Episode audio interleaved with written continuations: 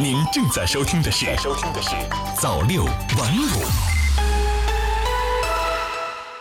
朋友你好，欢迎收听早六晚五早间新闻。News 华在北京，用新闻向您问一声早安。首先来关注时政领域的消息：全国扫黑办，群众动动手指就能一键举报黑恶线索。全国扫黑办二十八日召开新闻发布会，向社会公开发布升级后的智能化举报平台。即日起，群众只需要通过扫描专用二维码。网上搜索幺二三三七，或者点击中国长安网、中央政法委长安县微信公众号和微博等链接，就可随时随地、方便快捷地登录平台举报黑恶线索。中央政法委秘书长、全国扫黑办主任陈一新出席发布会并表示，全国扫黑办将采取有效措施，协调督促各地把智能化举报平台运用好，把群众关切回应好，推动专项斗争取得更大成效。中职学校将设国家奖学金，教育部不让学子为钱发愁。教育部全国学生资助管理中心二十七日在教育部官网刊出致初中毕业生和致高中毕业生两封信，明确表示不会让即将面临初中和高中毕业的学子为钱发愁。如果进入普通高中，家庭经济困难的学生可以申请国家助学金。建档立卡贫困户学生、家庭经济困难的残疾学生、农村低保家庭学生、农村特困救助供养学生，还可享受国家免学杂费政策。如果进入中等职业学校，涉农专业学生和其他专业的家庭经济困难学生可以申请国家助学金。农村学生、城市涉农专业和家庭经济困难学生还可以享受国家免学费政策。此外，从今年秋季学期开始，国家将在中等职业学校设立国家奖学金。高薪就业、保过学历，这些违规招生招式别信。每逢招生季，一些野鸡大学鱼目混珠，欺骗招生，强制收费，严重扰乱教育秩序。为维护广大考生和家长的合法权益，北京市教委近日表示，本市首次实行民办高校招生简章和广告备案告知承诺责任制，实时监测高薪就业、保过学历、直通硕等热频词。定期开展防范虚假招生行为、净化民办高校招生环境专项工作，严查违规招生。关爱服务留守儿童和困境儿童，村里配上儿童主任。昨日，记者从民政部第二季度例行新闻发布会获悉，为进一步加强基层关爱服务体系建设，民政部、教育部、公安部等十部门日前联合印发《关于进一步健全农村留守儿童和困境儿童关爱服务体系的意见》。初步建立起覆盖省市县乡村五级的儿童工作者队伍，推动儿童福利保障体系不断完善。意见明确，要加强基层儿童工作队伍建设，要求在村一级设立儿童主任，由村居民委员会委员、大学生村官或者专业社会工作者等担任，优先安排村居民委员会女性委员担任，具体负责村居农村留守儿童和困境儿童关爱服务工作。在乡镇街道一级设立儿童督导员，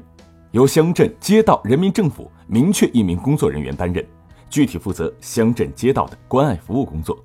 据了解，目前全国已经初步配备了乡镇和街道一级的儿童督导员四点五万名，在村居这一级配备了儿童主任六十二万名，且全部实名录入到全国儿童主任、儿童督导员信息系统中。此外，二零一九年中央补助中。东西部地区孤儿基本生活费标准将提高，从两百元、三百元、四百元每人每月提高到三百元、四百五十元、六百元每人每月。六日起，八达岭网络预售购票每日限流六点五万人次。自六月一日起，八达岭长城景区开始实施全网络实名制预约售票，并试行单日游客总量控制，每日最大流量为六点五万人次。游客可通过八达岭长城官方微信公众号购票等三种方式提前七天预约，预约成功持身份证可直接入园。圆明园启动大宫门遗址挖掘，未来可实现三元合围。得益于著名爱国人士曾宪梓先生二十多年前的八百万元捐资，圆明园三园外围墙基本修复，包括正觉寺遗址东围墙、北围墙及西围墙修缮工程全部竣工。共计约一万一千一百七十余延长米，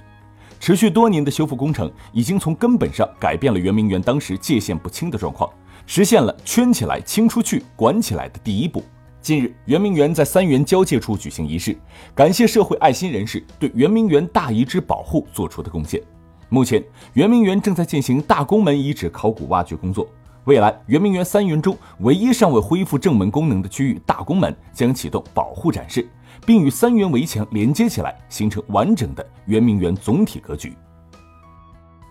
再来关注财经方面，央行重启逆回购，单日净投放八百亿。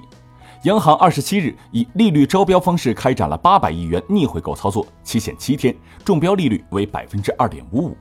鉴于当日无央行逆回购到期，故全天市场实现八百亿元净投放。对此，中信证券固定收益首席分析师明明表示，今年就像央行所说的，货币政策总体还是稳健中性，流动性整体要保持适度，所以在这个时候增加一些短期的流动性投放比较合理。对于后续的操作，考虑到六月份的到期量比较大，又临近季末，因此他认为央行六月份可能还会有一些中短期的货币政策操作，来增加市场的流动性供给。不过需要指出的是，央行周一的放水并没有让公开市场资金宽裕度有所改观。北京共享单车入栏结算，乱停放最高收费五元。北京青年报记者近日从北京东城区了解到，从今年六月起，东城的故宫、王府井周边将同时试点共享单车入栏结算。共享单车停放在指定停车区域内的，按普通价格计费结算；在指定停车区域外随意停放的，将增收调度费，最高五元。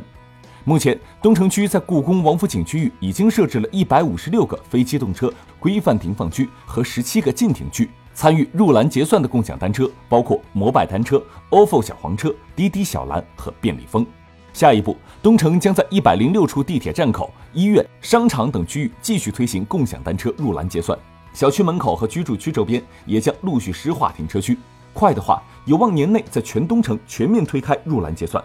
此外，目前摩拜已经和西城区开始对接，准备于六月份在金融街区域推行共享单车入栏结算。再来关注一组国际消息：国际能源署报告，全球运行中的核反应堆达四百五十二座。总部位于法国巴黎的国际能源署二十八日发布清洁能源系统中的核能报告显示，截至二零一九年五月，全球运行中的全球运行中的核反应堆总计四百五十二座。分布在三十多个国家，另有五十四座正在建设中。报告说，核电发展越来越集中在发展中国家，正在建设的核反应堆中有四十座位于中国、印度等国。相比之下，发达经济体的核能发展乏力，这对未来全球能源安全和实现气候目标构成威胁。日本多地出现高温天气，北海道气温刷新纪录。二十六日，日本多地出现高温天气。北海道佐吕监听观测到的最高气温达三十九点五摄氏度，刷新日本五月最高气温和北海道全年最高气温记录。这也是北海道五月气温首次突破三十五摄氏度。日本全国九百二十六处观测点中，五百一十三处观测到三十摄氏度以上高温，五十三处观测到三十五摄氏度及以上高温。这五十三处观测点主要集中在北海道。共同社报道，酷热天气导致关城县一男子身亡。全国至少四百六十七人送医治疗。日本先前五月最高气温是三十七点二摄氏度，一九九三年出现在致富时。俄罗斯推出垃圾处理改革措施。今年开始，俄罗斯政府推出一系列垃圾处理改革措施。这一改革的核心内容是引入全新的城市生活垃圾管理体系，通过多种方式减少垃圾总量，并提高垃圾回收的比例。同时，政府还将适度提高居民缴纳的垃圾处理费用。新建垃圾回收处理厂，关闭一批危险的垃圾填埋场。俄罗斯总统普京今年三月向俄联邦议会发表年度国情咨文时强调，俄罗斯必须打造一个文明、安全的垃圾处理回收利用系统。他要求将俄罗斯的垃圾处理率从目前不足百分之十提升至百分之六十。好了，以上就是今天早六晚五早间新闻的全部内容。我是 news 华，我们晚间再见。新华媒体创意工厂诚意出品。